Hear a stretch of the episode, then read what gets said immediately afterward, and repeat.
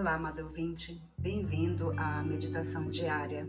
Hoje são 8 de abril e eu gostaria de convidá-lo para meditarmos mais uma vez no texto que o Pão Diário, volume 23, nos apresenta.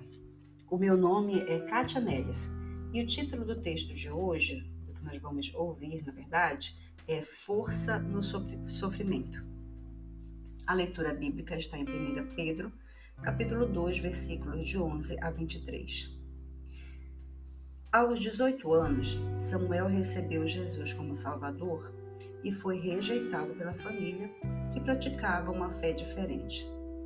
Mas a comunidade cristã o recebeu, encorajando-o e também com recursos financeiros para sua educação. Mais tarde, quando seu testemunho foi publicado numa revista, a perseguição se intensificou. No entanto, Samuel não se afastou. Visitava a família sempre que podia e falava com o pai, apesar de os irmãos o impedirem de participar dos assuntos familiares.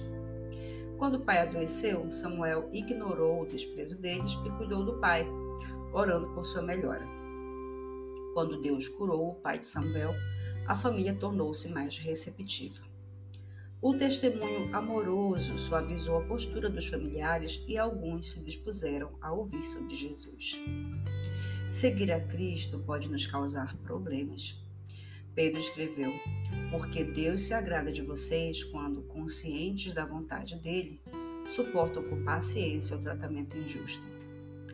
Quando passamos por incômodos ou sofrimentos por causa da nossa fé, o fazemos porque Cristo sofreu em nosso lugar deixando-nos o exemplo para seguirmos os seus passos. Jesus é o nosso exemplo de sofrimento. Não revidou quando foi insultado, nem ameaçou se em vingar quando sofreu, mas deixou o seu caso nas mãos de Deus, que sempre julga com justiça.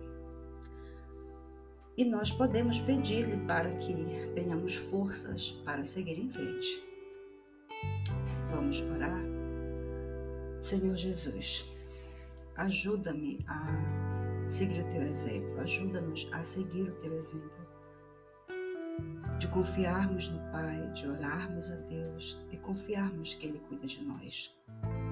Porque, Senhor, quando sofremos por Ti, Senhor Jesus, o Senhor nos sustenta nessa jornada.